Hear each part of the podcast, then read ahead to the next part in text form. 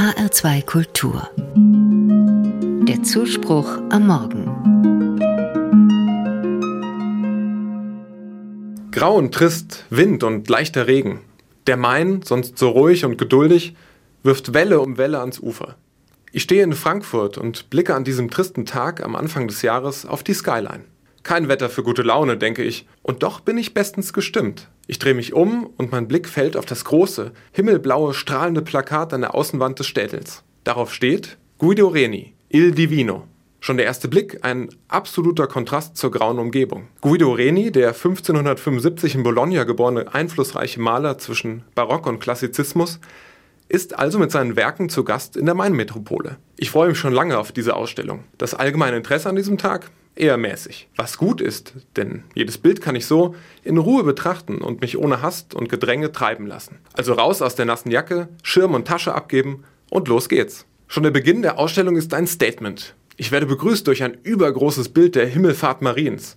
Die Blicke der Gottesmutter und der sie begleitenden Engel, typisch Reni, schmachtende, nach oben gewendete Augen, die Entrückung, Anbetung und Frömmigkeit geradezu herausschreien. Kritisch könnte man sagen, frömmelnd, sentimental und zuckersüß. Und trotzdem sind diese Bilder von einer Anmut und Ästhetik, die trotz aller malerischen Genauigkeit die Idealisierung der Wirklichkeit zum Ziel haben. Dass Reni selbst auch wirklich fromm war und glaubte, was er malte, das nimmt man ihm sofort ab. Die religiösen Werke sind durchweg katholische Bildwelten und folgen im konfessionellen Zeitalter, in dem der Maler zu Hause ist, der römischen Theologie. Auftraggeber sind nicht selten auch Päpste und Kardinäle. Das alles sind nun wahrlich nicht die besten Voraussetzungen, um in vielen Teilen Europas die gebührende Beachtung zu erfahren. Umso mutiger und erstaunlicher diese Ausstellung im Städel. Ein religiöses Meisterwerk reiht sich an das nächste. Christus als Schmerzensmann. David gleich zweimal auf sehr unterschiedliche Weise gegen Goliath. Der heilige Hieronymus und der Engel oder das Damaskus-Erlebnis des Paulus. Hier schaut selbst das Pferd verzückt in den Himmel Reni zieht uns mit seinen malerischen Kompositionen in eine Zeit und in einen Kontext, den viele sicher weit entfernt wähnen. Wo ist die Verbindung zu heute? Was sagen diese Bilder einem modernen Menschen? Wahrscheinlich kann man darauf nur persönlich antworten und ich will es versuchen. Ich bin glücklich und beschenkt aus der Ausstellung gegangen.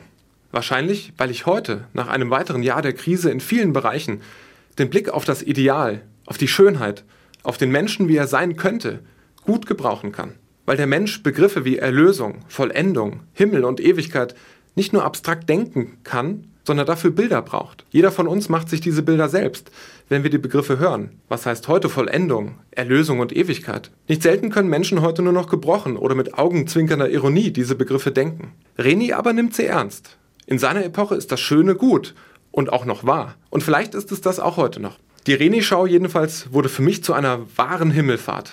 Mehr kann man für 16 Euro Eintritt wahrlich nicht verlangen. Wenn Sie noch nicht da waren, gehen Sie hin. Es lohnt sich.